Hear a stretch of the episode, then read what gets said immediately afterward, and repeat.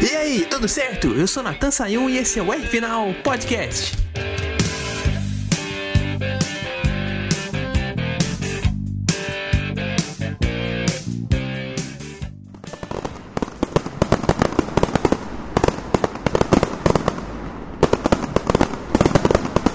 Aí, ó, tem gente mais animada do que eu aqui nessa abertura da Fórmula 1 no R final. O pessoal estourando foguete, cara. Que isso? Uhum. A gente já teve outras vezes aqui, mas não nunca desse jeito aí. Então, pra matar a saudade de vez da Fórmula 1, que eu também tava, solta a musiquinha pra gente aí, ô editor, por favor.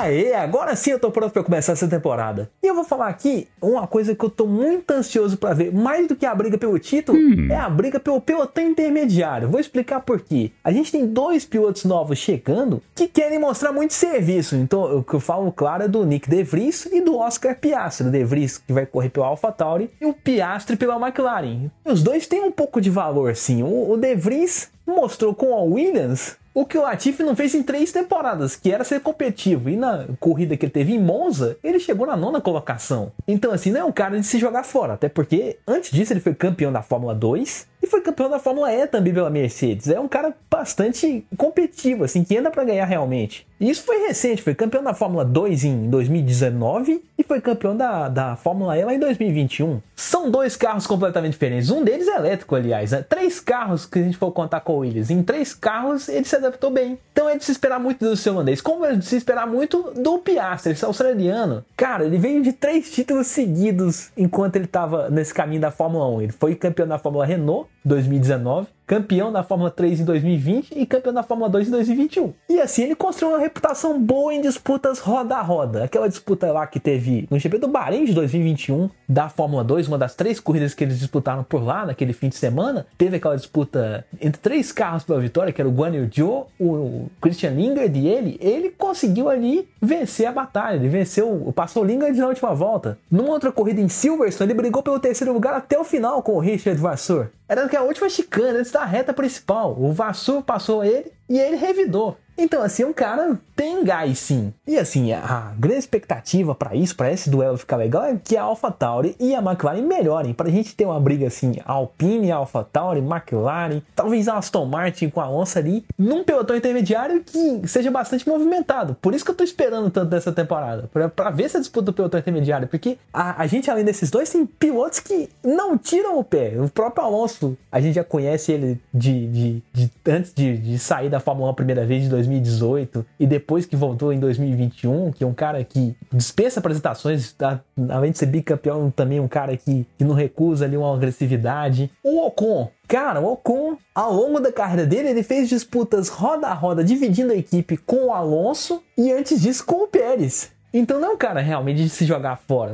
As- a imagem que eu tenho do Ocon, assim, uma das maiores disputas que eu vi ele fazer, foi aquela da Bélgica de 2018, ele com o Vettel e o Hamilton, depois da subida do Rouge, mais para Francorchamps, ele tentando enfiar o carro por dentro para tentar ganhar a posição de alguém. Foi quase um, um- se a gente congelar essa imagem, foi quase um forward ali de, dos dois, do Vettel e do Hamilton, com as duas Racing Point. E o Ocon tentando ali arrumar um espacinho, cara. Ali com Racing Point dele. E fora aquela disputa que eu já mencionei aqui no R Final no ano passado, dele com o Alonso lá no GP da Arábia Saudita, que naquele, naquela chicanezinha ali depois da, da curva da reta principal de Jeddah. Então, assim, imagina ele o Piastri dividindo uma curva. Quem que vai tirar o pé pra quem? Nem, acho que ninguém. Acho que vai ser uma disputa ali parecida com a que a gente vê na Fórmula 2. É, e vale lembrar aí que o Ocon vai dividir a equipe com o Pierre Gasly. Eu hoje eu não lembro de cabeça uma disputa lado a lado que o Gasly tenha feito. E tenha ganho também. Agora me fugiu da memória. Mas o que não fugiu foi aquela vitória de 2020, que ele estava com um carro inferior da AlphaTauri contra a McLaren. E o, o, o Carlos Sainz errou e ele não, né? Ele mostrou o valor assim de se manter calmo na disputa difícil. E isso conta muito na Fórmula 1. Você é um piloto que erra pouco. E ter um carro bom nas mãos. Se a Alpine fizer um carro bom e dê assim uma melhorada pro pelotão intermediário, acho que ele pode ser um piloto que leve o carro pro Q3 e esteja nessas disputas roda a roda aí. Mas nenhuma dessas aí, se for disputar o Ocon e o Gasly, eu acho que o Ocon ganha, porque a gente já viu disputar tantas vezes que eu acho que ele tem mais truques na manga para se dar bem. Eu posso estar errado, vamos esperar para ver. O certo é que nesse momento vai todo mundo querer dar uma volta por cima. A McLaren teve um ano terrível lá em 2022. Não foi, foi quarto colocado no campeonato de construtores, mas ninguém lembra muito. O, o que eu mais lembro é do Daniel Ricardo ficando fora ali nos Q1 da vida. A McLaren ficou tão apagada que a gente até tem que corrigir um negócio. A equipe foi quinta colocada no campeonato de construtores. A Alpha Tauri, caramba, puxando aqui um pouco pro lado do exagero, acho que ela lembrou um pouquinho os tempos de Minardi, porque, assim, pelo menos falando na classificação geral, é a equipe que comprou a Minardi, mas tava indo melhor, tava, tava fazendo atuações no padrão Red Bull, assim, tava indo um pouquinho mais pra frente nos outros anos. De longe não lembrava a Minardi, mas no ano passado foi a penúltima colocada. Só o Williams que ficou atrás dela no campeonato de construtores. Então, nesse sentido, lembrou a Minardi sim. Graças a Deus que a tabela foi uma surra para Williams. Foi 35 pontos a 8. Mas, para a equipe que é satélite da equipe campeã do mundo, era de se esperar mais. Então, esse é um fator para a gente acompanhar a temporada inteira. Realmente eu não sei o que esperar disso, porque a McLaren tem um motor Mercedes, mas a, a Red Bull, a, a Alpha Tauri tem o apoio da Honda. Então, não sei quem vai investir mais em 2023. A gente vai ter que ver no teste de pré-temporada quem tá melhor do que quem. Então, eu não vou dar um palpite agora de quem pode melhorar ou não. O que me surpreendeu, até que eu falei no começo do programa, foram as equipes é, não terem mexido nada em aerodinâmica. A aerodinâmica continua quase que a mesma. Assim, a gente parece que foi renderizado de 2023, de 2022, né, perdão. O desenho das asas continua igual por causa do regulamento aerodinâmico, mas nenhuma equipe mexeu muito no desenho das asas. Não teve assim, uma equipe que abriu mais e outras seguiram.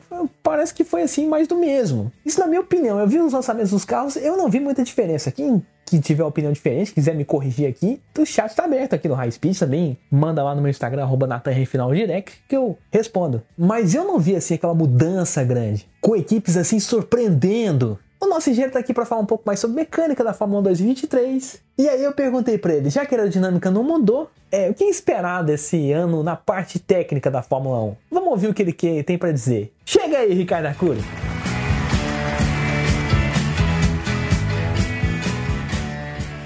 Olá, caríssimo Natan, amigos do podcast aí final. Natan, essa é uma excelente pergunta e eu confesso que não sei muito o que esperar de diferente. Do ano passado para cá, não teremos mais muitas mudanças em relação aos motores. Os motores estão congelados. Podem haver pequenas mudanças, mas as pequenas mudanças não devem mudar muito o equilíbrio de força em matéria de potência, tá? Então, o que deve acontecer é nos carros. Mas os carros, eles já têm um regulamento, principalmente na parte aerodinâmica, muito capado, muito limitado. Então, tirando, por exemplo, as aletas nas asas dianteiras, que me parecem maiores que as dos anos passados, eu não vejo muita diferença do ano passado para esse ano, pelo menos no pouco que eu vi dos carros. Uma diferença aqui e ali, mas nada que venha ser gritante. E sinceramente eu não espero nada gritante para esse ano.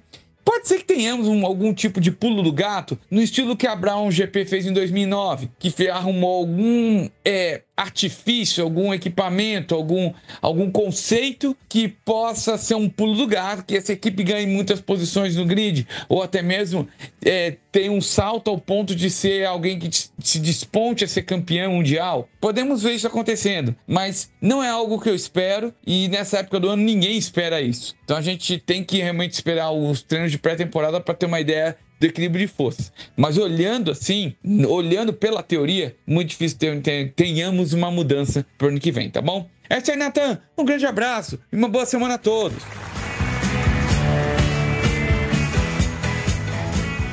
Tá aí, né? O Arcuri com a voz um pouco desanimada, acho que quase que baixou a vibe do podcast aí. Ô editor, aumenta a música aí de novo, por favor, só pra gente voltar pro clima aí.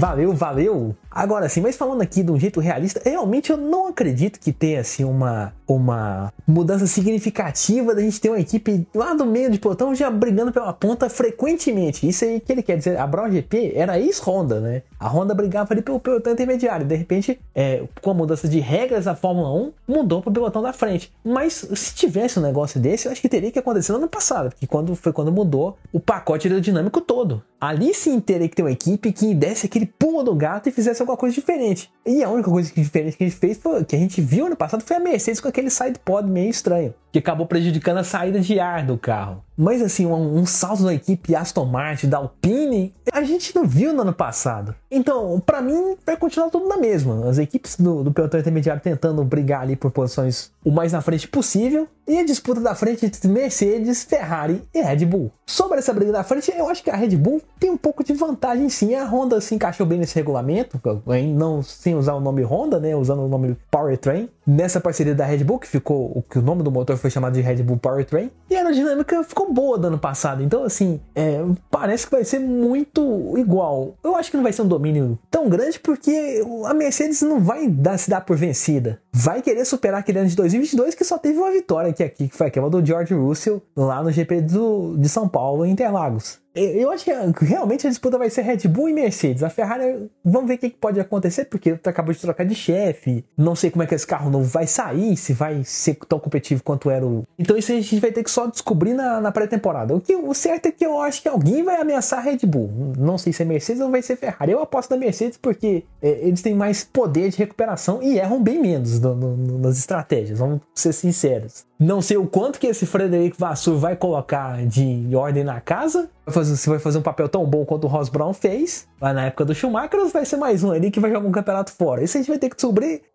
assim, nas primeiras seis corridas, sete corridas eu vou, vou colocar aqui. E ver se esse carro da Ferrari não vai quebrar, né? Porque na Espanha e no Azerbaijão, quando o Leclerc tava com duas corridas ganhas, quebrou. É muita coisa pra gente descobrir. É, é muito cedo para falar de, de, disputas logo logo. Vamos esperar pra temporada para ver o que, que vai acontecer. A primeira sessão de teste está marcada para essa semana, 23 a 25 de fevereiro. Então, no próximo R final a gente vai falar disso. Até lá, não esquece de seguir meu Instagram, arroba NatanRFinal, Natan com TH, para ficar ligado nos posts que eu faço por lá. Lá tem posts no Stories, no feed, então segue lá que você vai ver muita coisa durante a semana. E também não esquece de seguir o pessoal lá do Portal High Speed, que posta o nosso podcast toda semana. É arroba Portal High Speed no Instagram, Portal High Speed também no, no Spotify e High Speed TV no YouTube. Lá já voltou tudo, voltaram as lives, vão estar nas corridas ao vivo do Campeonato Paulista de Automobilismo e, claro, alguns quadros que a gente também tem. Inclusive a série de vídeos shorts. Lá tem Matheus Furlan falando, Luiz Felipe Ramos, meu amigo do Área de Box, do programa Área de Box, a gente faz toda sexta-feira à noite lá no Portal Speed também, do Pedro Rodrigo e já tem uns dois meus lá que eu gravei. Tem uma série também lá do Ricardo Arcuri, então não perde lá não, fica ligado. Até a próxima, se Deus quiser, e um grande abraço.